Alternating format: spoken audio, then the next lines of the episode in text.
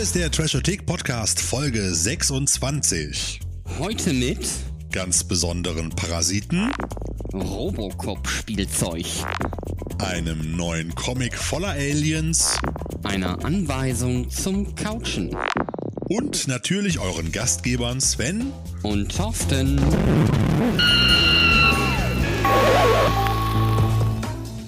Herzlich willkommen. Schön, dass ihr wieder reingeschaltet habt in unseren wunderbaren Podcast Folge 26. Ein klein wenig verspätet.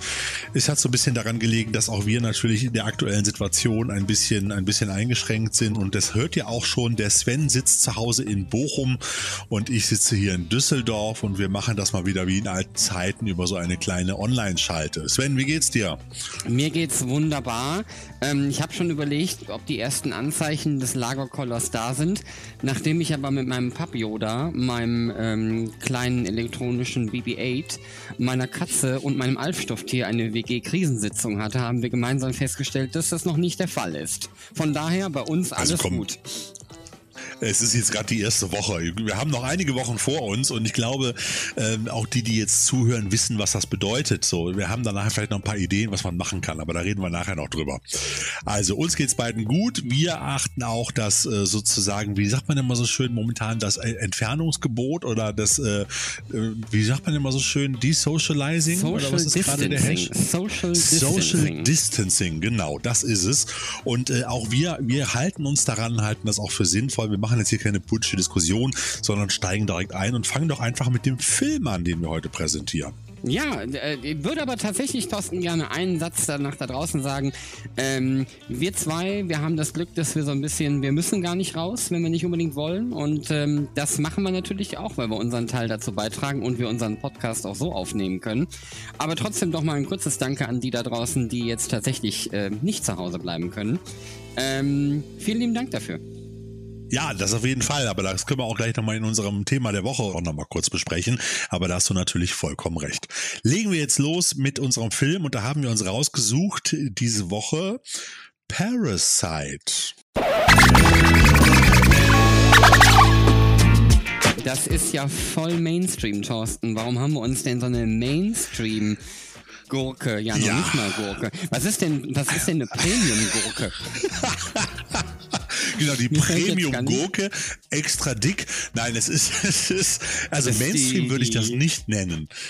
Ja, der eine oder andere, der eine oder die andere wird sich jetzt gerade sicherlich fragen, warum besprechen die denn jetzt Parasite? Das Teil hat doch gerade vier Oscars bekommen, die Goldene Palme in Cannes und tausend andere Preise.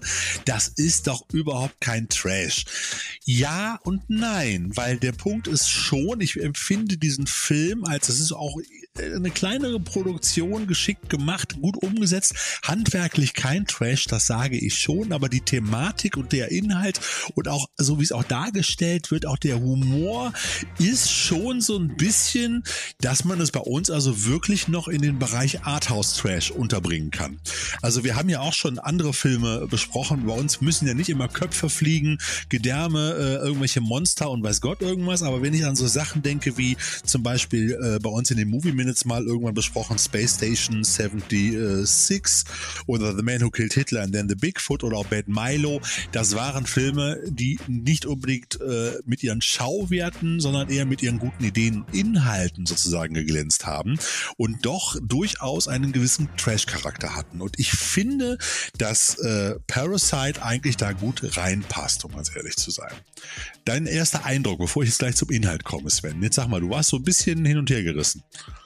Ja, ich glaube tatsächlich eins meiner, also ich, ich mag den Film. Ich würde den aber nochmal gucken, ähm, weil ich gemerkt habe, der ist ein bisschen, ähm, da muss man ein bisschen besser aufpassen. Mich persönlich mhm. ähm, verwirrt auch die, die Synchronisation nicht, weil die Synchronisation schlecht wäre, sondern weil ich es A, einfach gar nicht mehr gewohnt bin, Filme auf Deutsch zu gucken. Das heißt, es fühlt sich konsequent merkwürdig an, was aber bei einem Film, der im Original halt nicht Englisch ist, natürlich gar nicht anders geht, weil die Sprache spreche ich halt nicht. Ne? Also muss ich da jetzt durch, aber es verwirrt mich. Das ist total witzig. Und ähm, auf der anderen äh, Seite hat mich dann bei der Synchro noch gestört, sicherlich vollkommen richtig übersetzt, aber dieses Kon konsequent Unterwürfige. Das, das, merkst du in der Synchro, kommt das sehr heraus. Ähm, ja. Das ist alles, das gehört alles dazu und deswegen kann ich mich da gar nicht direkt drüber beschweren. Es hat mich aber einfach konsequent verwirrt. Und das hat den Film für mich zu einer kleinen Herausforderung gemacht. Teile aber ansonsten vor allen Dingen auch deine Ansicht in Bezug auf die, auf die eigentliche Story und den Storyverlauf. Das ist teilweise so abstrus, das passt auf jeden Fall gut bei uns rein. Und ähm, ich habe mich auch einfach über die gute Inszenierung gefreut. Also es ist ja schon schön, wenn die Filme halbwegs ordentlich produziert sind. Sieht man ja, ja auch mal also, gerne. Ja, da geht es auch eine ganze Menge Trash-Gurken, die super inszeniert sind. Also so ist es nicht halt. Ne? Es ist nicht nur schlecht halt. Aber es ne? ist das nicht ist halt immer die Regel. Punkt. Nein, aber wir haben ja auch immer gesagt, wir wollen ja nicht nur schlechte Filme, die Spaß machen oder gute schlechte Filme zeigen oder präsentieren äh, und darüber reden, sondern wir wollen ja auch mal den Blick über den Tellerrand wagen. Und ich finde, das ist ein Blick über den Tellerrand. Wie gesagt, es ist kein Trash-Film in dem Sinne, aber der Inhalt und äh, das, worum es geht, ist und auch wie es dargestellt wird, ist schon, schon etwas, worüber wir reden können. Worum geht es in Parasite? Es geht um die Familie Kim und die ist ganz unten. Äh, gesellschaftlich wie wohnlich kann man sagen. Vater Mutter, Tochter und Sohn hausen nämlich in einem ranzigen Keller-Apartment und greifen mehr oder weniger erfolgreich das WLAN der Nachbarn ab und halten sich natürlich mit Gelegenheitsjobs über Wasser. Und als Junior Kim äh, in äh, Langzeitvertretung für einen guten Freund den Nachhilfeunterricht der Tochter der Familie Park übernimmt, wird äh, den Kims klar, dass das ihre große Chance sein könnte. Ähm, die Parks sind reich, freundlich, gutgläubig, aber man kann eigentlich fast sagen, auch ziemlich naiv und leben in einem, in einer riesigen, totschicken Villa. Und äh, jetzt geht die Familie Kim hin und äh, mit ganz großem Talent, pfiffigen Tricksereien und auch einem unglaublichen Teamgeist. Und ihnen gelingt es sozusagen äh, nach und nach die bisherigen Bediensteten der Familie Park loszuwerden, um dann selbst in perfekt inszenierten Rollen, sie spielen also, sie, sie sagen nicht, dass es eine Familie ist, sondern sie tun so, dass das ist hier der Freund vom Onkel und das ist hier eine entfernte Bekannte und eine Studienkollegin und so weiter. Die sagen nicht, dass es Vater, Mutter und äh, Tochter und Sohn sind, sondern schaffen es also wirklich dann in, in den perfekt inszenierten Rollen, also schon richtig so wie Profibetrüger, äh, die Stellen der ehemaligen äh, Angestellten der Familie Park zu übernehmen.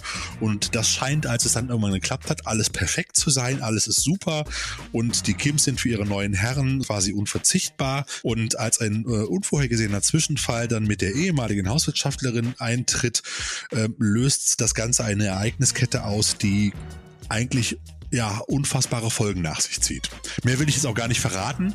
Es ist eigentlich eine Mischung aus, äh, es ist so ein bisschen so ein, so ein, so ein Gaunerstück, es ist eine Komödie, es ist aber auch ein Drama, es ist ein bisschen Thriller mit drin, Gesellschaftssatire ganz klar und vor allen Dingen ist es äh, allen voran auch eine, es gibt diesen Begriff der Eskalationskomödie. Es wird also irgendwie immer schlimmer und teilweise witzig, aber es ist manchmal auch so fürchterlich, dass einem das Lachen auch im Halse stecken bleibt. Und äh, das, ich mag das, das mag nicht jeder. Ähm, aber es hat was und es lässt einen auch so ein bisschen gebannt auch vom, vom Fernseher von der Beamerleinwand hängen und man fragt sich, um Gott, wie geht das jetzt bloß aus? Also, und wie gesagt, ich will auch nicht weiter verraten, es, es wird schon ziemlich krass, auch am Ende, aber der Film lässt einen auch so ein bisschen versöhnlich zurück. Hm. So eingeschlafen? Nein, ich bin noch da. Ich habe dann. Es ist, es ist doof, wenn ich dich nicht sehen kann. ich habe gehört, hab... du hast ja gerade eine Zigarette angezündet. Das ist richtig. Ich war für Authentizität äh, in diesem Podcast. Alles in Ordnung. Ähm, okay. Nein, das hast du aber, äh, das hast du bislang, hast du das alles sehr schön zusammengefasst und beschrieben. Ja, also der Regisseur ist, ist Bong Joon-ho, heißt der. Oder Ho, ich weiß nicht, wie es ausgesprochen wird. Ich, der Film kommt übrigens aus Südkorea, das muss man dazu sagen, also aus dem letzten Jahr. Das ist ein südkoreanischer Film und der Regisseur selber hat auch schon diverse andere Filme, auch mit gesellschaftlichem Kontext oder auch so immer auch so einer gewissen Kritik gedreht. Unter anderem The Host, einer meiner Lieblingsmonsterfilme aus dem Jahr 2006 ist der. Da geht es um ein Monster, was auch ein, eine Tochter aus einer Familie entführt.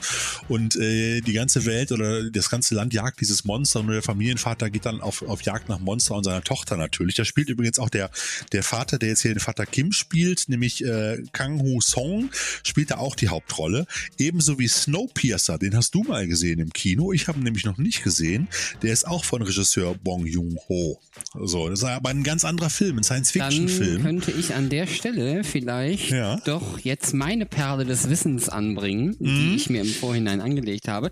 Du hast nämlich gerade Snowpiercer erwähnt und es gibt äh, noch genau. mehr Bezüge zu Snowpiercer ähm, als nur den, den du erwähnt hast. Der, ja, der Hauptdarsteller ähm, spielt da auch mit, ne? Zweite Hauptrolle, glaube ich. Ja, das, so. Thorsten. Ich gehe in meinen Recherchen nochmal eine Nummer drunter. Ähm, oh. Ja. Der äh, Produktionsdesigner, der Production Designer von ähm, Parasite ist auch der von Snowpiercer. Ah, Und ah. ähm, den Namen, warte mal, da versuche ich jetzt auch mal den auszusprechen. Das müsste sein Lee Ha-Yun oder irgendwie sowas.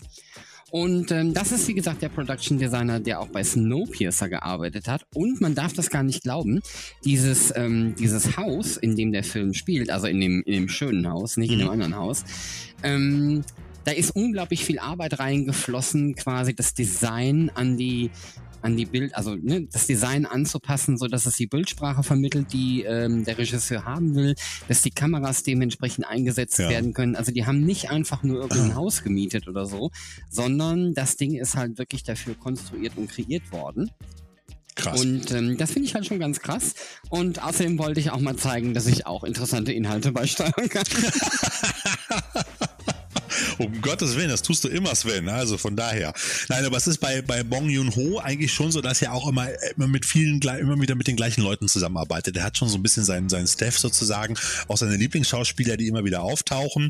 Ähm, wie gesagt, vorhin erwähnt, The Host und äh, Snowpiercer Tokyo war auch einer seiner Filme.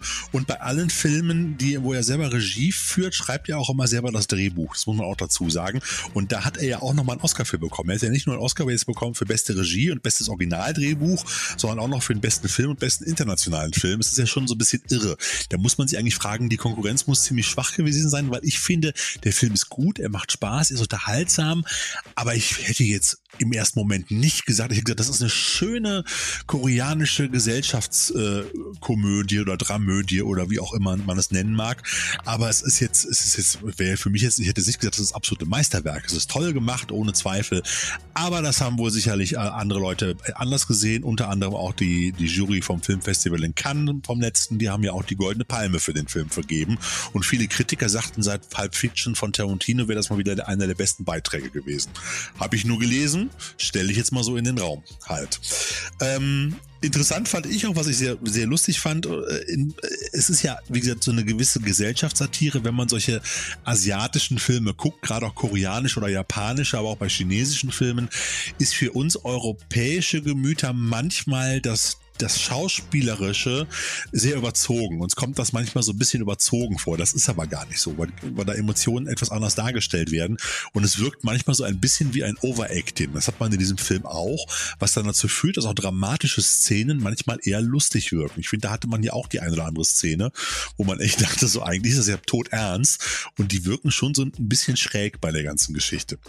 Halt, ich weiß nicht, wie, wie dir das wenn mich, da gegangen mich, ist. Halt. Wenn mich das Overacting, wenn mich das Overacting von Will William Shatner 1 in den letzten 30 Jahren gelehrt hat, dann ist es, dass man das hinnehmen muss.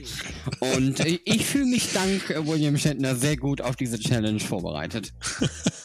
okay, alles klar.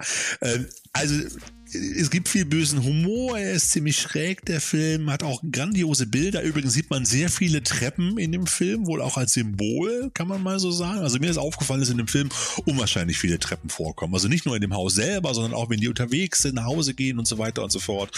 Die laufen immer über Treppen hoch und runter, was ja auch so ein bisschen äh, auch so den Auf- und Abstieg in der Gesellschaft wahrscheinlich darstellen soll. Das würde aber jetzt für die Trash-Kritik zu weit führen, sowas zu analysieren halt. Aber das ist mir also am Rande aufgefallen und mein persönlich liebster bester Spruch war das Motto von Vater Kim, als er dem Sohn irgendwann mal, als sie da in diesem, in diesem, in diesem äh, Aufnahmelager gelegen haben, nach der Überschwemmung ihres Viertels, wo er sich mit dem Sohn unterhält und dann sagt er doch, mein Lebensmotto ist, wenn man keinen Plan hat, kann auch nichts schiefgehen. Und ich finde, das ist doch ein super Motto, das kann man sich zu Hause übers Bett hängen, oder? Das ist, ähm, ja, also zumindest ist es ein äh, Startpunkt. Drücken wir es mal so ja. aus.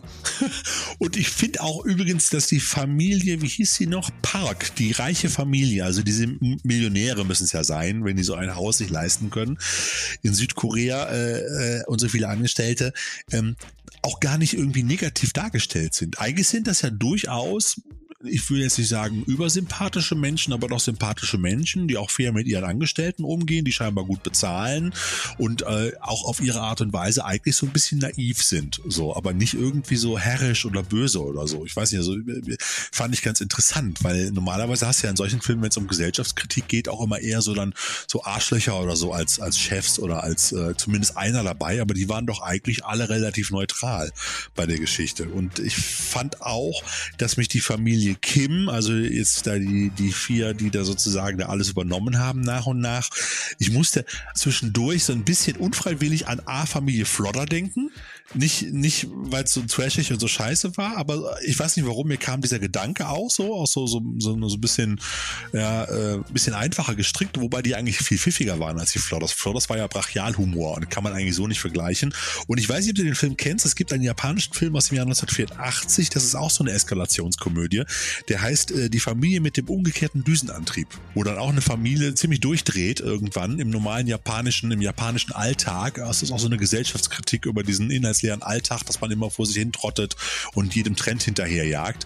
Und im Japanischen ist dieser Begriff umgekehrter Düsenantrieb besteht für total durchdrehen, verrückt werden. Wenn Leute durchdrehen, sagt man in Japan, die haben ja wohl einen umgekehrten, umgedrehten Düsenantrieb. Das beruht irgendwie auf einer, auf einer Geschichte eines Flugpiloten, eines japanischen, der mal im Landeanflug irgendwie den, die Flugzeugturbinen komplett den, den, den Leitstrahl irgendwie umgedreht hat. Also sozusagen von Vorwärts- und Rückwärtsgang geschaltet hat oder irgendwie sowas halt. Da geht's, äh, weiß ich jetzt auch nicht mehr genau. Wir haben übrigens auch mal einen Podcast, einer der ersten Podcasts der Trashothek, der ganz alten, die man jetzt auch nicht mehr findet, ging auch über diesen Film. Das fiel mir dann wieder ein, als ich den gesehen habe. Ganz lustig eigentlich. Also wenn man den Film gut fand, sollte man nochmal suchen. Die Familie mit dem umgedrehten Düsenantrieb. Der ist, der hat mich stark daran erinnert. War vielleicht nicht ganz so, so, so intelligent aufgebaut, eher ein bisschen schräger und noch ein bisschen äh, trashiger und, und äh, krawalliger als jetzt hier Parasite, aber es ging auch so in die Richtung. Ja, dann würde ich sagen, dann kommen wir doch jetzt einfach mal zum Trashometer, lieber Thorsten, oder? Ja, können wir gerne machen. Also, nichts fürs erste Date, Sven. Was schlägst du vor? Ich schlage vier Punkte vor. Weil, weil Film vielleicht dann doch ein bisschen hart oder ein bisschen schräg fürs erste Mal? Wir haben ja, schwierig zu sagen, aber ich glaube, er ist halt doch schon ein bisschen, bisschen strange, in Anführungsstrichen. Das ist, ähm, wer, wer sowas mag und dann auch dementsprechend anbringt oder anschleppt beim ersten Date, da kann man sich schon sehr in die Nerd-Ecke stellen. Alles klar. Okay, dann haben wir den Bierdeckelfaktor. Also da passiert schon einiges in dem Film, deshalb kann man dem keinen hohen Wert geben. Da müsste man schon einige Bierdeckel beschreiben. Ich habe jetzt für den Grundplot schon fast eine ganze Seite gebraucht, um ganz ehrlich zu sein. Und da würde ich sagen, geben wir einfach mal eine 2. Ja. Blutamatwert. Ja, beim Blutamatwert mhm. passiert jetzt auch nicht übermäßig viel. Da würde ich sagen, eine kulante 1. Ja, es gibt ein bisschen Blut, aber es ist auch überschaubar, genau. Sexorama, obwohl es eine sehr unterhaltsame Sexszene gibt, finde ich aber, äh, weiß ich nicht, aber würde ich ihm eher null Punkte geben. Kann ich, kann ich, mit, kann ich mitgehen, Thorsten, ist in Ordnung. Ich musste aber herzhaft lachen bei der Szene, um ganz ehrlich zu sein. Ähm, dann der Trash-Faktor, auch wenn der Film, wie vorhin schon erwähnt, handwerklich super umgesetzt ist, tolle Bilder produziert. Also das ist schon, also ja, man kann auch sagen, okay, der kriegt einen Oscar, der hat ihn verdient, ja. Also der kann schon was, der Regisseur auch. Und der Kameramann kann auch eine ganze Menge und so weiter. Ähm, aber trotz allem, gerade wegen der gerade schon erwähnten Atmosphäre, der Storyline, der, der Darstellung, äh, allem, was da so drin ist, dem bösen Humor, äh, finde ich, hat der einen Trash-Faktor von drei verdient. Das wäre mein Vorschlag. Da kann ich, ja? äh, da gehe ich mit d'accord, lieber Thorsten.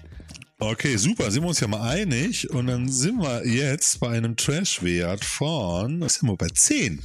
So, bei 10. Und das durch 5 sind wir bei 2,0. Genau. Richtig, 2,0 ist der Wert auf unserer Trashothek, auf unserem Trashometer und jeder Film, der da drauf steht, ist es wert, geguckt zu werden.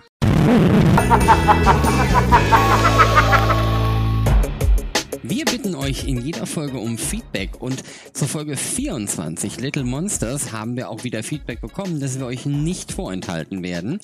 Also lieber, lieber Georg Frank, erstmal vielen lieben Dank und jetzt hier dein Feedback. Sehr schöne neue Folge. Höre euch so gern zu. Hatte viel Spaß dabei. Als oh. Idee für Tipps in den Podcasts Trashfilm im Netz, von kostenlosen oder werbefinanzierten Portalen wie Netzkino bis hin zu Independent, Homemade Trash auf YouTube und Co. PS, macht ihr nur Treffen im Raum Köln? Oder kommt ihr auch mal in südliche Gefilde wie zum Beispiel Würzberg und Nürnberg? Nürnberg meine ich an der Stelle. Alles Gute und macht weiter so. Würzburg und Nürnberg, nicht Würzberg und Nürnberg, aber es ist gut. Es war ein schöner Versprecher, okay. fand ich gut. Ja, äh, äh, lieber, lieber, lieber Georg Frank, es ist, es ist natürlich schon so, dass wir natürlich den Stammtisch immer da so ein bisschen ansiedeln, wo wir auch nicht drei, fünf, sieben, acht, neun, zwölf Stunden fahren müssen.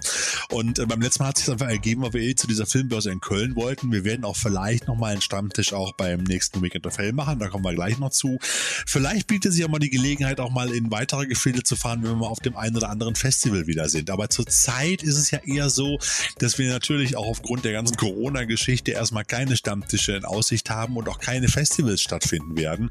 Wir hoffen, dass uns das Ganze natürlich irgendwann so schnell wie möglich, äh, ähm, nennen wir es mal wieder, verlässt, äh, beziehungsweise das Ganze wieder so ein bisschen, so ein bisschen wieder normalisiert, die ganze Geschichte. Aber ich, ich habe persönlich nicht die Hoffnung, dass das vor den Sommerferien passieren wird, um ganz ehrlich zu sein. Das ist so meine persönliche Einschätzung. Ähm, es wäre schön, wenn es schneller ginge, aber ich, ich glaube da persönlich nicht dran. Aber wir werden das natürlich aufnehmen, auch die anderen Tipps. Da werden wir durchaus nochmal uns jetzt mal überlegen, auch nochmal, wie du es so schön letztes Mal gesagt hast, im Trashotik Brainstorming oder wie hast du es formuliert beim letzten Mal? Ja. Oder vorletzten Mal, ich weiß es gar nicht mehr. Wir, wir haben noch einige Ideen, die wir auch noch in den Podcast umsetzen wollen und da kommen bestimmt dann auch immer im Wechsel hier und da auch mal einzelne neue Rubriken auf euch zu.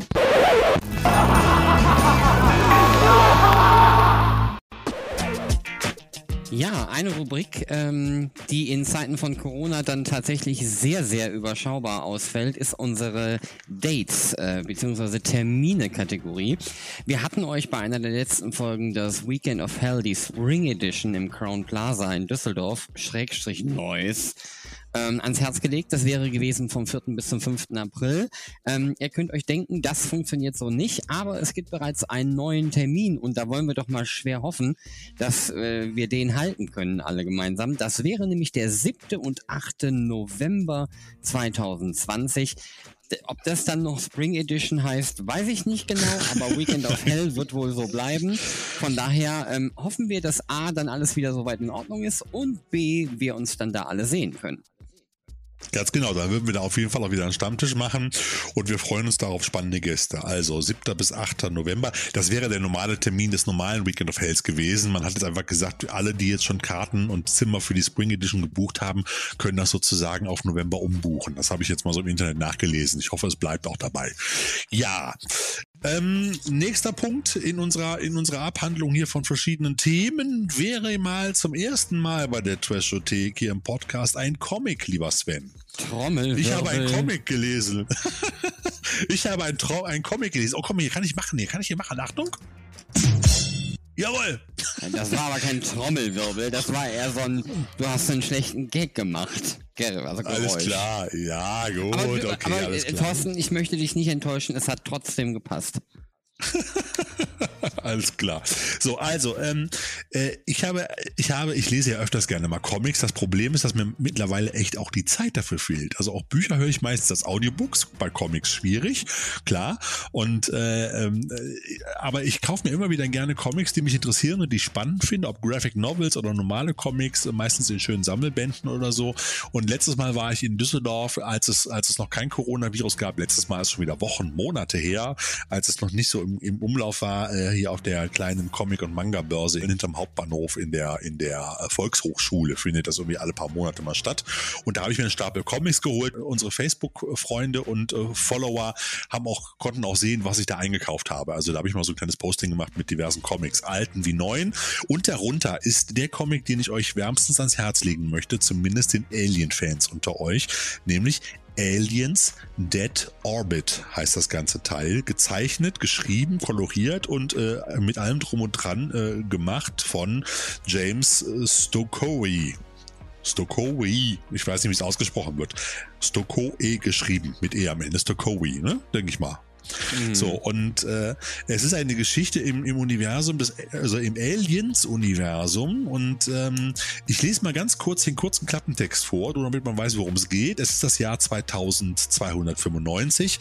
Ein alter Frachter nähert sich ungesteuert in Richtung des Treibstoffdepots ähm, Spectaria im Orbit des Gasriesen Pylos. An Bord nur drei Crewmitglieder im Hyperschlaf. Oder Hyperschlaf. Hyperschlaf? Hyperschlaf? Hyperschlaf. Wenn ich also Schlaf sagen, muss ich Hyperschlaf sagen. Oder Hypersleep. Okay. Genau, Hyperschlaf, genau. Die Besatzung der Spectaria bemannt ein Shuttle, um auf dem Schiff nach dem Rechten zu sehen. Und schon bald wird aus der Untersuchung ein klaustrophobischer Albtraum, der an Spannung seinesgleichen sucht. Ja, so, und äh, das Besondere an diesem, an diesem Comic, finde ich persönlich, ist, dass der Autor und Zeichner, nämlich James Ducowi, wie ich ihn gerade schon genannt habe, hat das meiner Meinung nach die Atmosphäre von Alien super eingefangen oder Aliens auch halt. Es sind sehr geile, düstere Bilder mit unwahrscheinlich vielen Details. Also das ist so, äh, man nennt das auch oder viele nennen es auch äh, hyperdetaillierte Zeichnungen, die fast schon so wie Wimmelbilder sind. Also auch sehr, sehr realistisch. Und einen ähnlichen Stil hat auch äh, zum Beispiel auch Frank Millers äh, Robocop, das von, von Juan José Rip gezeichnet wurde und 2014 bei CrossCult rausgekommen ist, einer meiner Lieblingscomics. Allerdings finde ich jetzt hier bei Alien Dead Orbit die Kolorierung viel, viel besser und die erinnern mich auch vor allen Dingen, also diese Zeichnungen jetzt hier von, von, von James Stokoe erinnern mich ziemlich stark an die alten Heavy Metal Hefte aus den 70ern. Ich weiß nicht, wer die noch kennt. Du warst da noch gar nicht geboren, ich weiß wenn. Aber man kennt das ja vielleicht auch die Filme Heavy Metal aus den 80ern, diese Zeichentrickfilme, sehr düster für Erwachsene. Und da gab es einen ein Zeichner, der nannte sich äh, Möbius und der hat übrigens auch 79 für Ridley Scott damals die Raumanzüge zum ersten Alien-Film entworfen. Ne? H.R. Giger hat das Monster gemacht und Möbius hat die Raumanzüge und so ein bisschen die Raumschiffe, zumindest das Innendesign, das Setdesign entworfen. Und das erinnert mich auch stark an diese sehr detailreichen äh, Zeichnungen mit sehr vielen Linien, äh, klaren Kontrasten halt und äh, tollen Farben. Also muss ich ganz ehrlich sagen. James Tocqueville ist 85 in Kanada geboren, ähm, veröffentlicht es mit bereits 20 Jahren Jahren seine ersten Comics. Dazu gehörten dann zum Beispiel Serien wie Orc Stain und Sullivan Sluggers. Die kenne ich jetzt persönlich beide nicht, sollen aber sehr populär gewesen sein. Und dann hat er für viele Verlage wie zum Beispiel IDW Publishing, Dark Horse Books oder auch Marvel gezeichnet. Und er hat halt diesen sehr individuellen und spannenden Zeichenstil und deshalb finde ich das besonders gut. Wie gesagt, die Story ist interessant bringt jetzt auch nicht wahnsinnig viel Neues ins Aliens-Universum, äh, aber für Aliens-Fans und auch Alien-Fans der früheren Geschichten, glaube ich, etwas, wo man sich äh, zumindest einen gemütlichen und einen schönen und zufriedenstellenden Nachmittag mit einem heißen Kakao oder mit einem Kaffee oder auch einem Rum Cola, wie der Sven das immer macht, auf dem Sofa beim Couchen und Social Distancing machen kann. Also ich trinke weit weniger Rum-Cola in der äh, selbstgewählten Isolation, als du glauben magst, habe aber ah. dennoch meine Vorräte erheblich aufgestockt im Vorfeld. Ähm, oh. Du bist ja auch ein Hamsterkäufer oder was? Naja gut, ich habe Hast du mal rumgehamstert? Ich habe eine zweite Flasche rumgekauft. Das, das heißt schon was bei mir.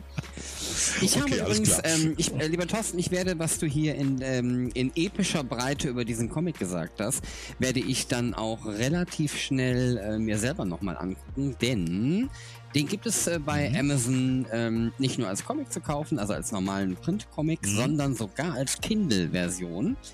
Ähm, wir führen jetzt nicht nochmal die Debatte, ob man das darf oder nicht. Aber für diejenigen von euch, die jetzt vielleicht spontan schon Bock haben, sich diesen Comic mal anzugucken und äh, keinen Augenkrebs kriegen, wenn sie Comics auf dem Tablet anschauen, er wäre online jetzt verfügbar. Aber ich finde das mittlerweile, du sagst, man es nicht darf oder darf oder wie auch immer. Also legal darf man es immer.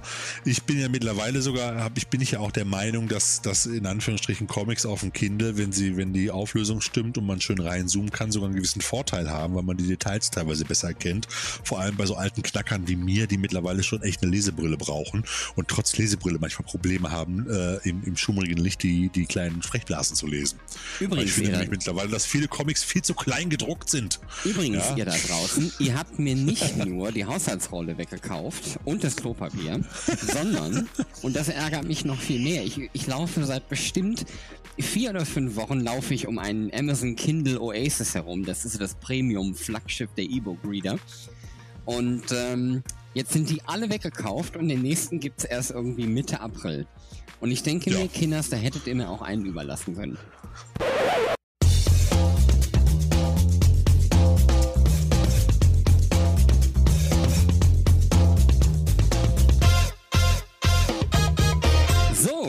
Zur Kategorie Spielzeug. Der Thorsten hat uns was äh, von unseren Freunden, ihr packt es auch gerade aus, ganz geräuschvoll. Genau, also der Thorsten, hier schon. Der Thorsten hat uns was von unserer, äh, einer unserer Lieblingsklitschen mitgebracht, Super Seven. Ihr erinnert euch, ähm, jetzt in den letzten Jahren vor allen Dingen auch bekannt geworden durch ähm, die Neuauflage der He-Man-Figuren, ähm, aber in einem anderen Format. Also auf jeden Fall einer der Läden, wo wir super gerne gucken, viel zu viel Geld lassen. Und da hat ja. der Thorsten uns was mitgebracht. Ich sag schon mal, was es ist, Thorsten, weil du nerdest gleich eh noch eine Runde rum. Der hat uns also was aus der Robocop-Reihe mitgebracht. Und ähm, da gibt es äh, die Figur Robocop, den Battle Damaged Robocop, Emil Antonowski, der Typ im Säurefass sowie jeweils eine Glow-in-the-Dark-Version. Thorsten, das klingt ja äußerst strange. Erzähl uns da mal ein bisschen was. Ja, für die, die jetzt natürlich jetzt nur hören, ähm, ich werde versuchen, auch vor allem für die Figur, die ich jetzt hier, die ich mir bestellt habe, aber die anderen drei muss ich mir auch noch bestellen. Eigentlich muss ich mir die anderen sechs bestellen, weil es sind die sogenannten Reaction-Figuren. Da fange ich jetzt mal von vorne nochmal an. Reaction, für diejenigen, die es noch nie gesehen haben oder nicht kennen, den empfehle ich mal wärmstens unsere Spielzeugfolge Nummer 5 5 bei äh, YouTube, bei, im Trashothek-Kanal. Ähm, da haben wir uns mal ausgiebig mit Reaction-Figuren beschäftigt. Und zwar sind Reaction-Figuren im alten Format der Kenner-Figuren, der klassischen Kick der Sterne-Figuren der Ende 70er und Anfang 80er. Äh, relativ simple Figuren mit, mit nur äh, fünf Gelenken, Arme, Beine und Kopf, die man so ein bisschen bewegen kann. Ich habe früher mal gesagt, die sehen aus, als hätte man aus Kaugummi-Figuren äh, ähm, ähm, modelliert und dann angepinselt. Ähm, mittlerweile sind sie auch auch ein bisschen besser geworden und, äh, und äh, Super Seven hat in den letzten Jahren da unwahrscheinlich viele Lizenzen und Reihen rausgebracht. Also, wie du schon erwähnt hast, die haben mal Masters of the Universe Figuren, die haben auch die normalen großen auch noch später gebaut, aber die haben auch wirklich Masters of the Universe Figuren rausgebracht, wie sie ausgesehen hätten, wenn sie nicht von Mattel, sondern von Kenner in den 70ern produziert worden wären. Genauso gibt es jede Menge andere Geschichten, halt die Universal Monster, einer meiner Lieblingsreihen von Weißem Hai, Jaws gibt's Figuren und den Hai. Es gibt aber auch von Alien die verlorene Figurenreihe äh, und auch von Aliens mittlerweile den Powerloader mit Ripley für diese kleinen Figuren. Da gibt es eine ganze Menge. Guckt einfach mal ganz spannend. Und jetzt haben sie vor kurzem Robocop rausgebracht. Die haben sich die Lizenz von Robocop geschnappt und haben, wie du schon gesagt hast, diese drei Figuren, zwei Robocop-Versionen, einmal den normalen, einmal mit, mit Einschlag- oder Einschusslöchern im Brustpanzer und im, im Schädel halt und dann einmal die arme Sau Emil Antonowski, der dann in dem Film, ihr erinnert euch, von Robocop dann äh, mit Säure übergossen wird auf diesem diesem Fabrikgelände, wo er dann, du hast gesagt, im Säurefass, aber ich glaube, er stand nur drunter oder so, der dann so nach und nach zerfließt, wo die Finger so lang werden und so weiter. Das haben die als Actionfigur umgesetzt und die sieht so richtig schön trashig scheiße aus, muss man ehrlich mal sagen. Und von all diesen Figuren haben sie dann nochmal eine sogenannte Glow-in-the-Dark-Variante hergestellt. Das heißt, die leuchten dann im Dunkeln und sind so leicht grünlich. Das Cover ist auch so grünlich angelegt halt. Sieht ziemlich cool aus. Das Highlight, finde ich aber, ist natürlich der ED oder ED 209. Das ist dieser Kampf Kampfroboter von dieser, von dieser Corporation, wie ist sie noch, OCP oder so? Ich weiß es schon gar nicht mehr. Ja. Die dann diese Roboter auf die Straße loslassen wollen als, äh, als Ersatz für die Polizisten. Dieser etwas 2,50 Meter große Roboter, der so ein bisschen aussieht wie so ein Käfer auf zwei Beinen, so ein bisschen brachial. Und da gibt es ja diese wunderbare schöne Szene bei Robocop, wie er vorgestellt wird in der Vorstandsrunde dann der OCP Corporation.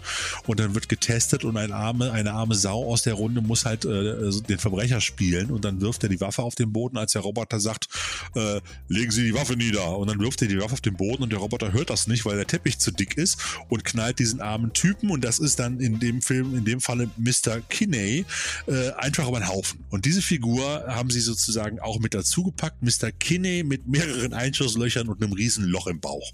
Also wenn ihr euch die angucken wollt, auch ein wunderbar erstaunter Gesichtsausdruck, dann könnt ihr das machen. Ich werde nur noch versuchen, passend zum Podcast in den nächsten ein, zwei Tagen auch in unserem YouTube-Kanal Kanal noch ein, ein Spielzeug-Quickie zu produzieren, wo ich euch die, die beiden Figuren mal schnell in einem kurzen Video präsentiere. Und äh, diesen Ad 209 gab es schon öfters mal. Es gab vor ein paar Jahren schon mal eine Variante von NECA äh, ich glaube aus dem letzten oder vorletzten Jahr, ich weiß es jetzt nicht mehr genau, der kostet aber dreimal so viel, knapp 100 Euro und äh, hat dafür aber auch einen Soundchip drin. Und in den 80ern, und, und zwar genau 1988, den habe ich nämlich auch noch zu Hause stehen, gab es diesen Ad 209 in der Robocop äh, Ultra Police Reihe und da hieß der aber noch Ad 260.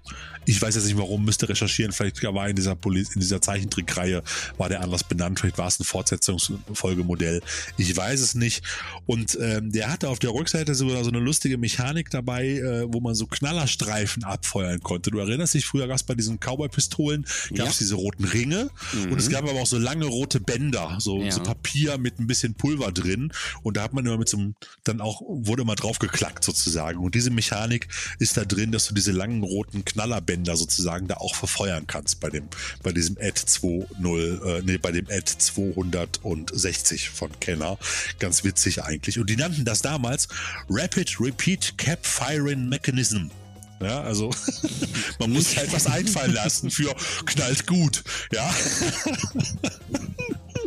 Also ganz witzig. Ich finde, dass der, dass der neue, dass der neue Ad 209 von, von Reaction ähm, ähnlich aussieht wie der von Kenner, der von Neka, wie gesagt, kostet dreimal so viel, knapp 100 Euro von, von, von, äh, von Super 7. Reaction liegt der jetzt bei knapp 30 Euro ungefähr, wenn man ihn bestellt. Ähm, der Neka ist detailreicher, der ist ein bisschen simpler, sieht aber trotzdem noch gut aus und natürlich in Kombination mit der Figur echt witzig, wenn man auf schwarzen Humor steht und viel Blut vor allen Dingen. Guckt's euch an.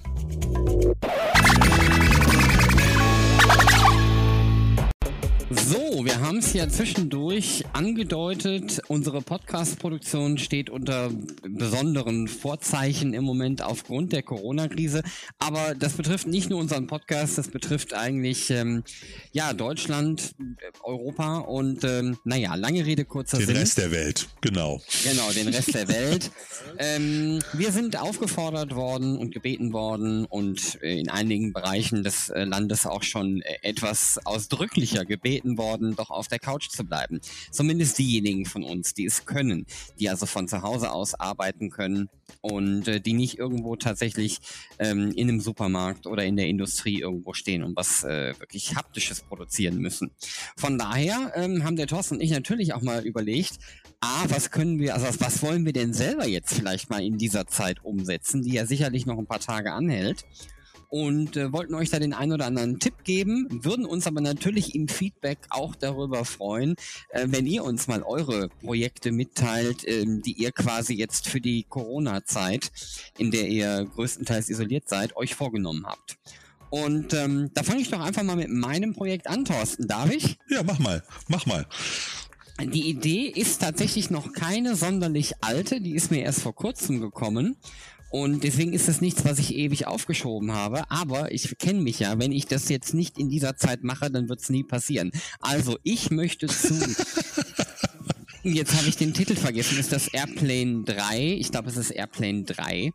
Ähm, Nein, das ist äh, Airport also, äh, so, so Airplane, äh, genau. Es ist, es ist Airport, äh, also der dritte Teil der Airport-Reihe. Und zwar mein Lieblingsteil der Airport-Reihe, nämlich der mit der Boeing 747, die auf dem ähm, in Anführungsstrichen Meeresgrund liegt. Das habe ich immer wieder mal erwähnt. Das ist einer meiner Lieblingsfilme. Immer schon, seit ich ihn das erste Mal gesehen habe. Und meine Idee ist es jetzt, ein Diorama zu basteln. Also Thorsten, es ist Airport ist 77. Genau, Airport also es 77. ist Airport 77 verschollen im Bermuda-Dreieck. Genau. Ja. Thorsten, was ist denn ein Diorama? Ja. Ein, Diorama ist natürlich eine, eine, äh, eine sehr, sehr detailreiche kleine Miniaturdarstellung, meistens äh, mit, mit Landschaft und Gebäuden oder auch mit Straßen und irgendwelchen Modellen, Fahrzeugen. Du kannst es auch mit Raumschiffen machen. Also es ist ein Modellbau mit vielen kleinen Details, wo also das Raumschiff oder das Fahrzeug, was dargestellt wird, in eine Umgebung eingepasst wird, die auch maßstabsgerecht und möglichst realistisch sozusagen mit dazugebaut wird. Ich hoffe, genau. ich habe so richtig definiert. Habe, ja, das hast du wunderbar definiert. Und deswegen habe ich mir überlegt, ich werde mir in so einem ähm, Glas äh, äh, Quadrat, also in so einem Kubus quasi, werde ich mir einen Felsen reinbasteln, ein bisschen Sand und dann da eine Boeing, ein Boeing 747 Modell drauflegen oder draufkleben und das Ganze dann mit leicht blau eingefärbtem Epoxidharz auffüllen und dann von unten nochmal gegenbeleuchten. Das ist mein Plan, das ist mein Diorama. Das ist ein Modellbaudiorama. Cool, das ist ein schönes Projekt. Übrigens haben wir in der letzten oder vorletzten Folge schon über den Film gesprochen äh, und hatten immer gesagt, dass James Stewart da äh, unter anderem die Hauptrolle hatte und den Captain spielte. Das war, oder ich hatte es zumindest vermutet. Ich habe mich aber vertan. James Stewart war ja eigentlich nur der, ich hatte nochmal nachgeguckt, war ja eigentlich nur der, der ich glaube, der Fluglinienbesitzer oder zumindest einer der wichtigen Leute da. Und der Captain des Fliegers war neben dem Co-Piloten Robert Foxworth, den du ja auch äh, genannt hattest, war eigentlich Jack Lemmon. Ah. So, Ah. einer der wenigen Action-Filme oder Action-Rollen von Jack Lemmon, der eigentlich sonst in 90 Prozent, 95 Prozent nur in Komödien mitgespielt hat. Und ich kann mich eigentlich nur noch an das China-Syndrom erinnern mit Jane Fonda und Michael Douglas, wo er auch mal einer der ernsteren Rollen gespielt hat, um ganz ehrlich zu sein. Also meistens hat man den wirklich in Komödien gesehen. Ja, nur das noch am Rande, so als Korrektur, als Nachtrag zur letzten oder vorletzten Folge. Ich weiß gar nicht, warum wir es erwähnt haben.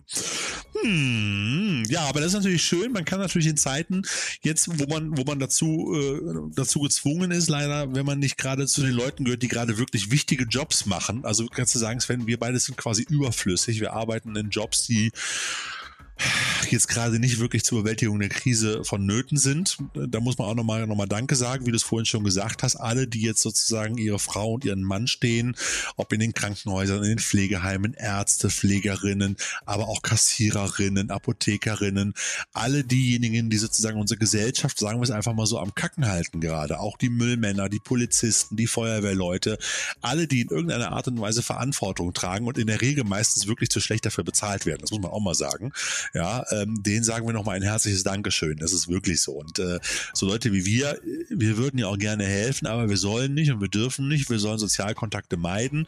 Und ähm, ja, wir überlegen uns von der Kritik vielleicht auch nochmal in den nächsten ein, zwei Wochen, weil wir auch befürchten, dass es länger dauert als bis zum 19. April, ob wir nicht noch irgendwas im Internet machen können, um euch auch die Zeit ein wenig zu verkürzen, neben unseren normalen Podcasts. Da kommen wir dann in Kürze nochmal auf euch zu. Da gibt es verschiedene Ideen, die wir gerade haben, aber das überlegen wir auch nochmal. Da kommen wir dann nächste oder nächste Woche dann dazu.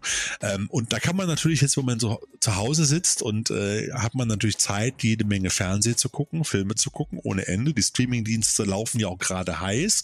Ich habe jetzt auch gestern gelesen, dass, äh, äh, na, wie heißt er, der Netflix dazu von der EU darum gebeten wurde, die Streamingraten um 25 Prozent zu kürzen oder so, die ja, Auflösung sie zu machen, ändern. Sie machen das tatsächlich. Amazon Prime zieht ebenfalls ja. nach und ähm, ja. letztlich gesehen kommt dabei wohl eine Ersparnis von 25 Prozent rum, aber es funktioniert noch irgendwie ein bisschen anders. Auf jeden Fall sind die da auch kreativ unterwegs.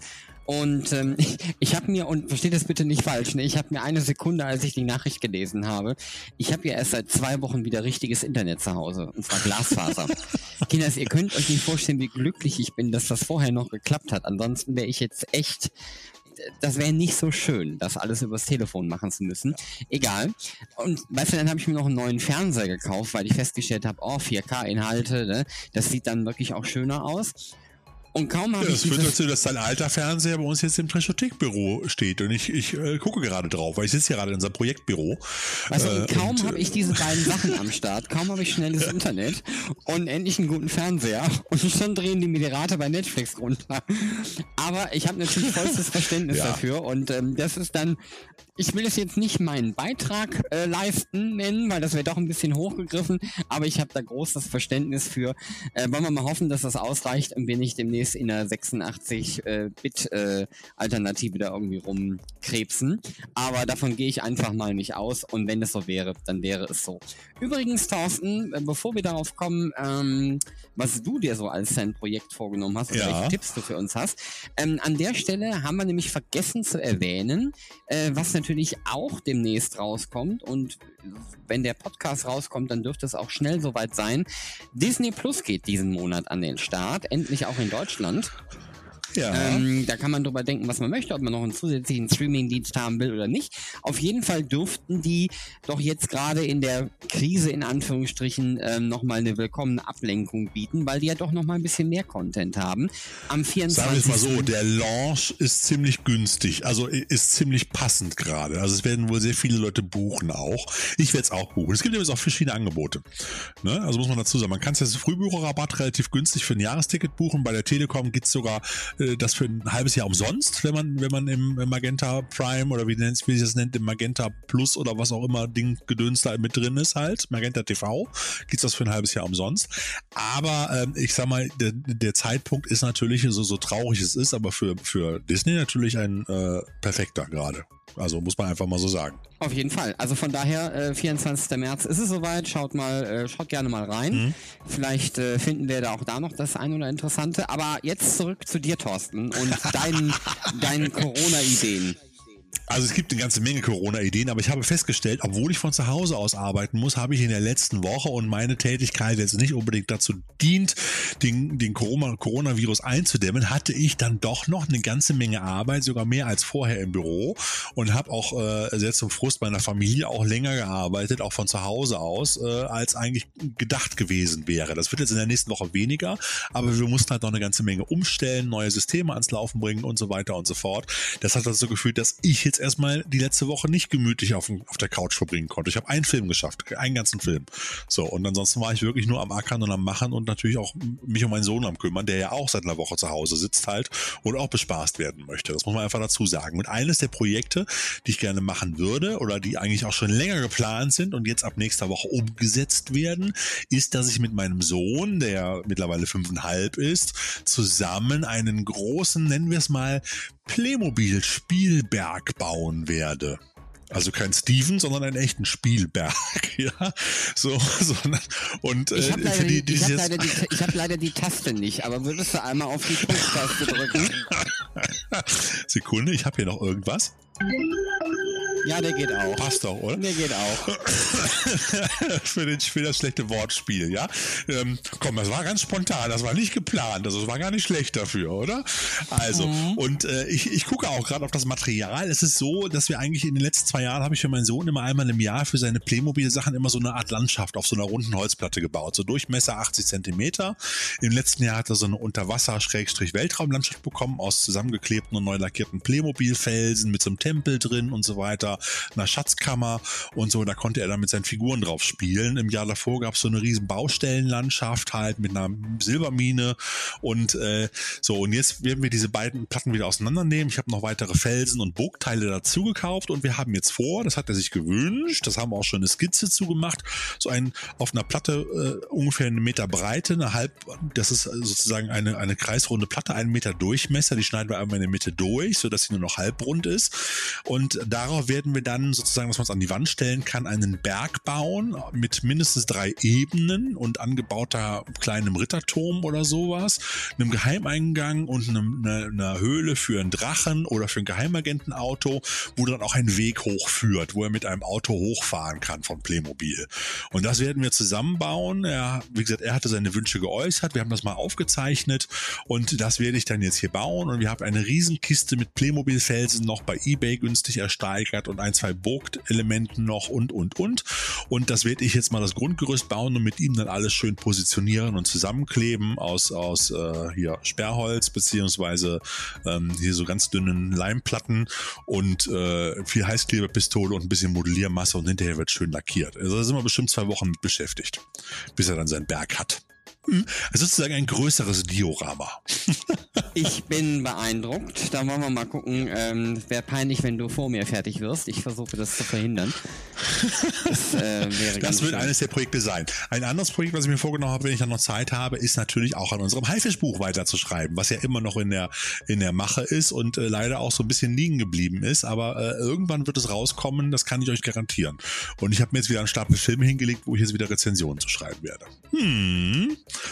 Genau. Eine Sache übrigens noch am Rande, bevor wir dann gleich zu, zu den DVD- und Blu-ray-Veröffentlichungen kommen. Ich frage mich übrigens die ganze Zeit, und das wundert mich wirklich, und ich denke ja immer, Hamsterkäufe hin und her. Ja, ich kann ja verstehen, dass Leute Panik haben. Jetzt kommt der Weltuntergang oder in zwei Wochen machen alle Geschäfte dicht. Jetzt kaufen die alle tonnenweise Nudeln und Wasser und Tomatensoße. Ja, das ist ja das eine, was ich so verstehe. Aber äh, wo ich dann sage, okay, wenn die Leute halt nicht glauben, dass, dass unsere Regierung und auch die Läden in Deutschland das, äh, die Versorgung aufrechterhalten können und ich persönlich glaube daran, ähm, natürlich nur dann, wenn nicht alle wie bekloppt hamstern, so, das ist immer der Punkt. Ähm, aber ich frage mich ganz ehrlich, wie willst du den Weltuntergang verhindern, wenn du zu Hause 28.000 Rollen Klopapier hast? Und Küchenrolle. Und Küchenrolle. Und Küchenrollen. und mehr. Küchenrollen. Ich verstehe es nicht, ganz ehrlich, mal ganz ehrlich. Also jeder, der jetzt zu Hause das jetzt hört, liebe Leute, der das jetzt zu Hause hört und in seinen Wandschrank guckt oder in seinen Schrank im Badezimmer oder wo auch immer, in sein Kellerregal, unter mindestens fünf oder sechs Pakete Klopapier liegen hat, du bist ein Hamsterschwein. Anders kann man es nicht beschreiben. Was soll das? Jetzt mal allen Ernstes. So, äh, wir kaufen alle 14 Tage, wir sind drei Personen im Haus, hat eine Packung Klopapier, also nicht ein Zweierpäckchen, aber das sind schon acht oder zwölf Rollen, ja, so nach dem Motto, da kommen wir zwei Wochen mit aus und ein Paket mit Cevas. Cevas brauchen wir ein bisschen mehr mit dem kleinen Sohn, ist richtig. Da brauchen wir alle 14 Tage ungefähr oder alle drei Wochen brauchen wir so acht Rollen, ja, holen wir mal ein Achterpack, ja. Jetzt habe ich vor, vor anderthalb Wochen, habe ich, vor knapp einer Woche habe ich das neue Paket geholt, das ist zur Hälfte aufgebraucht, jetzt würde man an den Gedanken kommen, mal wieder loszuziehen und sich eine Rolle, ein Paket, nicht eine Rolle, aber ein Paket Klopapier zu kaufen, weil nächste Woche, über, spätestens Ende nächster Woche brauchen wir wieder welches. So, und du gehst in die Läden rein, überall gähnende Leere. Heute Morgen bin ich um 7 Uhr zum Edeka gegangen, wo ich dachte, ich kann ja vielleicht, dann kriege ich ja ein Paket Klopapier. Ja, nix. Da haben die Leute schon nebenan beim DM und beim Aldi, die erst um 8 Uhr aufmachen, haben die schon angestanden. Da standen schon 40 Leute in der Schlange, um sich da das Klopapier zu holen. Beim Edeka war nämlich nichts. Ich habe echt gedacht, wo leben wir hier? Was ist das für eine Welt? Seid ihr eigentlich alle bescheuert da draußen? Jetzt mal ganz ehrlich, für scheiß Klopapier? Ich meine, wenn es nächste Woche alle ist, dann nehmen wir halt einen Kack-Waschlappen, ja, im wahrsten Sinn des Wortes. Liebe Zuhörer, als äh, der Thorsten und ich vor geraumer Zeit über sogenannte Exklusivinhalte gesprochen haben, konnte ich nicht absehen, dass das damit gemeint war. Ich möchte mich an dieser Stelle höflichst, sehr, sehr höflich für diesen Rant entschuldigen. Das ja, es ist doch, Entschuldigung, aber es ist doch beschissen, oder? Im wahrsten Sinne des Wortes. es ist doch kacke, wie sich die Leute verhalten. Wie blöd muss man denn sein? Also mal ganz ehrlich, jetzt muss man, also, ne, ist egal. Ich meine, das wurde auch schon oft genug diskutiert. Es gibt auch schon Videos im Internet, wo Leute sich um Klopapier kloppen und streiten. Und ist ganz ehrlich, ihr habt doch nicht mehr alle Tassen im Schrank, ja? Freunde, also wenn sich jeder. An der Geschichte ist, das hat ja auch, das hat ja kulturelle, popkulturelle Folgen. In den nächsten 22 äh, Zombie-Filmen werden die Leute, anstatt mit irgendwelchen Vorräten, werden die dann mit Klopapierrollen durch die Gegend fahren, weil das muss man ja aufgreifen. Das kann man ja als Filmemacher so nicht stehen lassen. Also ähm, ich, ich muss ganz ehrlich sagen, ich hatte mir die Apokalypse, gut, sie ist ja noch nicht da, vielleicht liegt es daran, hatte ich mir dann auch anders vorgestellt. Und ich hätte nicht gedacht, dass eine meiner größten Sorgen ähm, die Tatsache ist, dass die Katze irgendwo hinkotzt, weil ich keinen äh, Zewa mehr habe und das jetzt alles mit Klopapier machen muss. das natürlich dann auch zur Neige geht. Also von daher, ich hatte da ein bisschen mehr erwartet. Da hatte ich gedacht, da wäre mehr, mehr Biss drin, mehr Spannung. Offensichtlich ähm, ist die Apokalypse in Deutschland halt einfach anders. Aber gut, dann ist das so.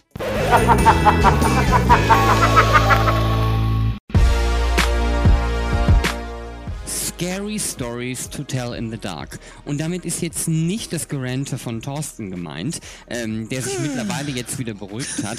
Nein, ähm, das ist schon mal das erste, der erste Titel in unserer ähm, Neuveröffentlichungsecke. Sagen wir es mal so. Ähm, wir reden darüber, was es Neues auf Blu-ray, DVD, ähm, sonstigen Scheiben im Stream und sonst irgendwie gibt. Und wie ich gerade schon gesagt habe, der erste Beitrag ist Scary Stories to Tell in the Dark. Basierend auf der gleichnamigen Buchreihe präsentiert uns Guillermo del Toro dieses schaurig schöne Retro-Gruselfilmchen von, und jetzt, oh Gott, André Ovredal? Keine Ahnung. ähm, Deshalb habe ich dir den Text gegeben. Ich weiß nicht, wie es ausgesprochen wird. Övral, Övredal, Övredal oder so. Övredal. Ovredal oder Övredal. Genau. Also, auf jeden Fall. In dem Film geht es ähm, um eine Gruppe von Jugendlichen am Halloween-Abend in einem verlassenen Anwesen und äh, um ein mysteriöses handgeschriebenes Buch mit schaurigen Erzählungen. Als sie es mitnehmen und darin lesen, beschwören sie, ohne es zu ahnen, die bösen Geister dieses verwunschenen Buches. Denn das Werk ist noch lange nicht vollendet. So, atmosphärisch schön umgesetzt, äh, siedelt sich Scary Stories to Tell in the Dark irgendwo zwischen Geschichten aus der Gruft, der Gänsehautreihe für Kids und Stephen Kings S an schaurig, schöner Zeitvertrieb, würde ich sagen. Doch da hast du mir aber einige echt nicht einfach zu formulierende ähm, Sätze reingepackt. Ich freue mich sehr darüber. Also, nochmal. Ein schaurig ich, schöner Zeitvertreib, nee, ich, ich, hab's ja, ich, ich hab's ja geschafft. Das mit dem schaurig schönen Zeitvertreib habe ich hinbekommen. Gibt's im Stream ab 3,99 zum Leihen und ab 9,99 auch als DVD und Blu-ray zu kaufen. Dann komme ich jetzt zu zwei wilde Companeros. Äh, der Film ist auch schon draußen. Im Nachgang zu zwei glorreiche Halunken, zwei Companeros und diversen anderen Italo-Western im Buddies Strickmuster geben sich Franco Nero und Eli Wallach ihr Stell dich ein als ungleiches und zweckgebundenes Paar auf der Suche nach Reichtum, Ruhm und einer Schatzkarte, die auf die Hinterteile zweier lebender Zeitgenossen tätowiert wurden. Auf der Suche nach den Ärschen inmitten der mexikanischen Revolution erleben unsere beiden Glücksritter diverse gefährliche Situationen und Abenteuer. Mit dabei sind übrigens auch Lynn Redgrave und Horst Jansson. Platinum Cult Edition bringt den Film als Dreier-Disc Special Edition mit tonnenweisem Zusatzmaterial auf Blu-ray heraus. Und ich finde besonders erwähnenswert ist, dass das Lexikon des internationalen Films zu zwei wilde Companeros folgendes schreibt, nämlich unerträglich synchronisierter Italo-Western, Ansätze zur Parodie ersticken in Blei und Leichen. Und ich finde, das ist ein Qualitätsurteil, denn auch gerade vor allem die Schnodder-Synchro von Synchronpapst Rainer Brandt macht den Film, wie übrigens viele andere Italo-Western auch, überhaupt erst unterhaltsam, lieber Sven. Und das ist mal ein Punkt, wo ich sage, da gewinnen Filme mit Synchronisation.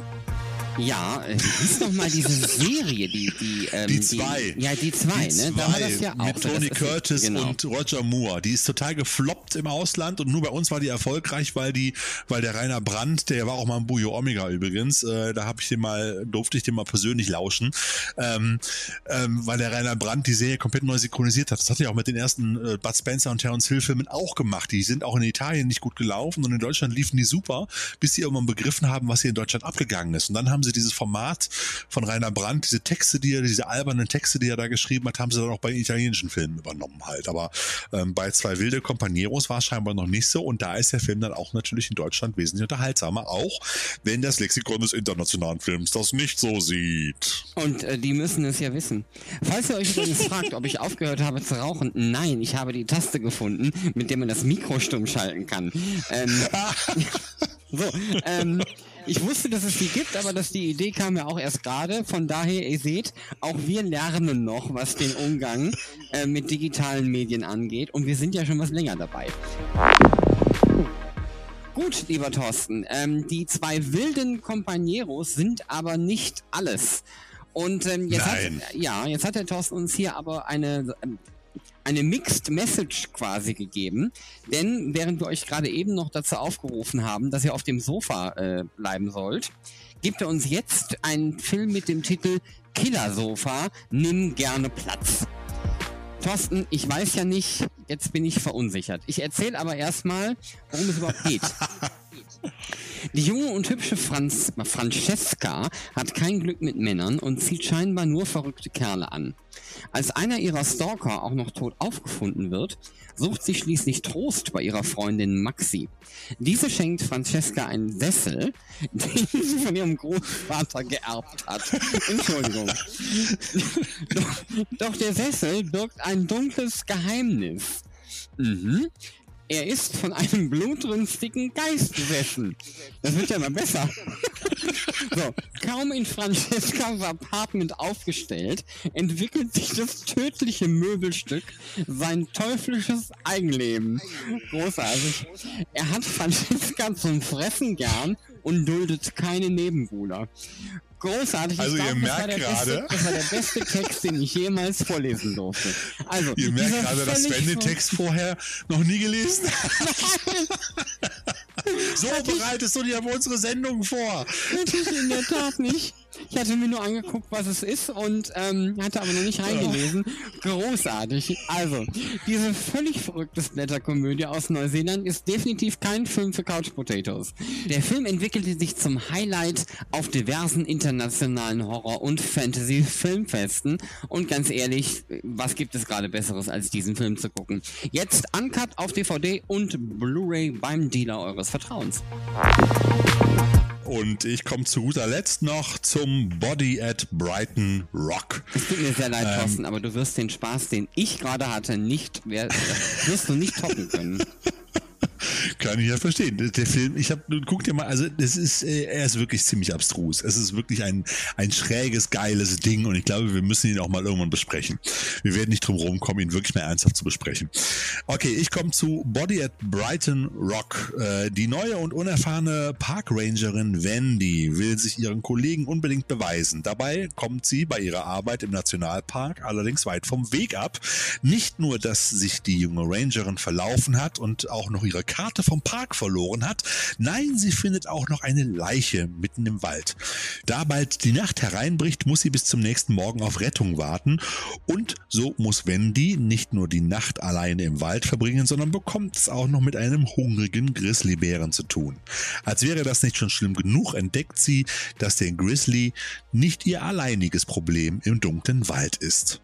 Tierhorror meets Survival, Thriller und noch viel mehr. Die Regisseurin Roxanne Benjamin streift in ihrer wunderbar atmosphärischen Indie-Produktion diverse Genres und lehnt sich dabei immer wieder überraschend gegen die üblichen Klischees der einzelnen Gattungen auf. Und das macht sie echt gekonnt, sodass der Film auch mit der einen oder anderen Überraschung äh, aufwarten kann. Und ich sag mal so, es lohnt sich da mal einen Blick reinzuwerfen. Ein schönes Ding, nicht 100% Tierhorror, aber äh, spannend umgesetzt, ganz ehrlich. Gibt es momentan als äh, Video on Demand auf DVD und als Blu-ray ähm, kommt er jetzt in Kürze raus. Und äh, ja, es ist, es ist, äh, ich meine, wir hatten in letzter Zeit sehr viele Bärenfilme. Es gab ja schon den einen oder anderen. Und äh, aber wie gesagt, es geht ja nicht nur um den Bär, es ist eigentlich noch viel mehr in diesem Film zu finden. Apropos Grizzly und gegen die üblichen Genre-Klischees auflehnen. Ähm, ein Film, der das bestimmt nicht macht und äh, bereits mittlerweile ein echtes Stück Filmgeschichte geworden ist, ist jetzt Grizzly 2, The Revenge. Der Film ist 38 Jahre nach seinem Dreh. Ist ja jetzt gerade vor einigen Wochen in, Amerika zum ersten Mal uraufgeführt worden. Sven, hast du da schon was von mitbekommen? Ja, lieber Thorsten, ich habe davon etwas mitbekommen. Allerdings auch nur das, was du gerade gesagt hast. Also wenn du jetzt noch ein bisschen mehr okay. hast, wäre gut. Ich habe nicht mehr.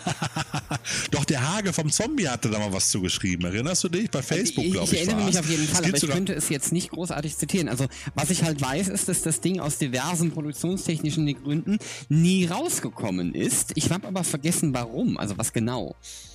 Ja, also der, der Film damals, äh, der erste, der erste Film ist ja ein paar Jahre zuvor rausgekommen, war eine amerikanische Produktion, auch mit Richard Jekyll und diversen anderen sogar halbwegs bekannten Stars damals schon, also so Genre-Stars, sage ich mal, und war eine wunderbare Tierhorror-Produktion. Hat wirklich Spaß gemacht. Das war so ein bisschen der weiße Hai im Pelz im Wald. Ja, so muss man sich das vorstellen. Ähm, und, äh, und diese Fortsetzung kam dann einige Jahre später äh, äh, und ist dann gedreht worden mit weniger bekannten Schauspielern Schauspielerinnen und Schauspielern, zumindest damals, die heute aber teilweise große Stars sind. Und der ist bis heute nicht rausgekommen, weil der nicht zu Ende gedreht worden ist, weil einige Special Effects Szenen nicht fertig waren.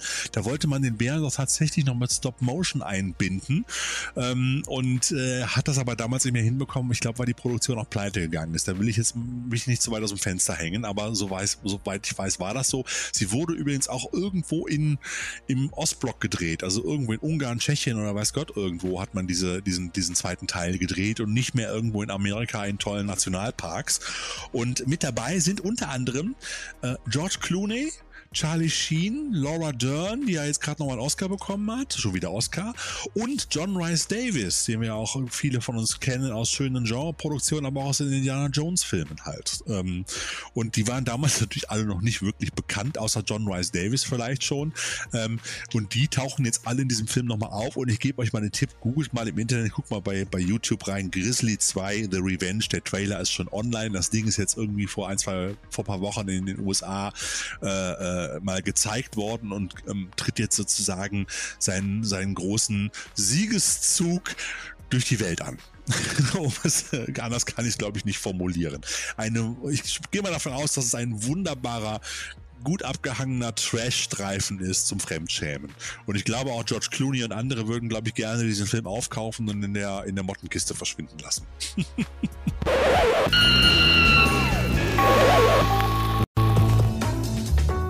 Ihr Lieben, da hatten wir heute hier wieder eine ganze Menge im Gepäck von besonderen Parasiten über Robocop-Spielzeug, Aliens und unseren Tipps zum erfolgreichen Couchen. Wir werden plus jetzt, Klopapierrollen. Plus Klopapierrollen. Und ich weiß nicht, ob ihr das hören könnt. Ähm, mein Nachbar nutzt die Zeit ebenfalls sehr gut. Der sitzt allerdings nicht auf der Couch, der renoviert die Hütte. Genauer gesagt, der Kern saniert die Hütte, glaube ich. Und äh, deswegen ist es, glaube ich, ein guter Zeitpunkt, dass zumindest ich mich aus diesem Podcast langsam verabschiede. Und ich glaube, der Thorsten wird dann mitgehen, oder? Ja, auf jeden Fall. Ich meine, wir haben jetzt auch wieder eine gute Zeit rum und äh, wir müssen ja auch mal überlegen, was wir noch neben diesem Podcast eventuell noch, noch äh, von der Treasurethek für die Leute da in der Welt draußen machen, gerade für euch auch, um euch noch ein bisschen zu bespaßen oder euch Tipps zu geben, wie ihr denn die Zeit auch rumkriegen könnt. Ein bisschen was haben wir heute erzählt, aber wir haben noch ein, zwei Ideen, mit denen wir dann vielleicht in der nächsten Woche aufwarten. Also Thorsten, die nächste reguläre. Folge kommt in zwei Wochen und vielleicht hört ihr uns auch schon vorher. Thorsten, ja, du hast noch eine Idee? Ich habe eine großartige Idee. Die ganzen Leute mit den drei Milliarden Rollen Klopapier könnten unsere Diorama-Idee aufgreifen und großartige Godzilla-Szenen in Riesenmaßstäben mit Klopapierrollen nach nachbauen. Das fände ich großartig. Äh, ich weiß nicht, ob das so gut naja, ich bin mir nicht sicher. Also man kann es ja mal probieren, aber ich glaube, die Leute, die das ganze Klopapier horten, werden das nicht für, für Dioramen im äh, Godzilla-Maßstab hergeben wollen. Oh Mann. kann ich mir nicht vorstellen. Also, wie gesagt, ich sage da nichts mehr zu dem Thema. Ich kann mir nur die Zunge verbrennen. Ich habe mir nur vorgenommen, wenn ich einen im Supermarkt erwische, dem stecke ich seine Klopapierrollen irgendwo hin. So, okay, so viel dazu. Ähm, der Rächer der Enterbten sagt jetzt Tschüss. Und äh, bleibt gesund, liebe Leute. Haltet euch dran. Äh, sorgt dafür, dass die Leute, die momentan jeden Tag zu kämpfen haben und dafür, dafür sorgen, dass unsere Gesellschaft äh, und das Land weiter läuft und auch der Coronavirus möglichst nicht so weit ausgebreitet wird und mit dem genug zu tun haben, sorgt dafür, dass die nicht noch mehr zu tun haben. Deshalb bleibt zu Hause und bleibt gesund. Das ist das Wichtigste erstmal. Ganz ehrlich. Grillen, Bier trinken, Barbecue machen kann man auch in ein paar Monaten wieder. Ganz ehrlich, das ist es nicht wert. Und wir freuen uns, wenn ihr nächstes Mal wieder reinschaltet, wenn ihr Sven und mich hört beim Taschotik Podcast an Folge 27. Vielleicht gibt es ja auch noch irgendwas anderes. Und wenn ihr Feedback habt, Ideen, was man auch noch machen kann und alles andere, schreibt uns das. Bleibt gesund und bis bald. Tschüss.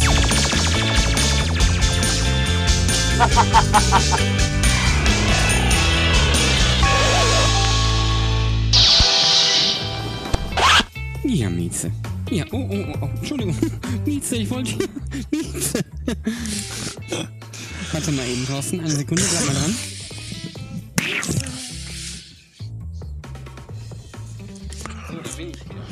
Mieze, du komm, komm hier. So. So. Hast du deine Mieze getreten oder was? Ich hab aus Versehen die Mieze gehauen. Komm hier, Mausi, komm. Hier. Oh, die Arme. Ja, ich wollte sie streicheln, aber sie ist dann hier. Komm. So. Okay. So, ich, ich beende mal das Recording. Ich hoffe, du bleibst da noch in der Leitung. Eigentlich ja, ne? Ich bin noch da.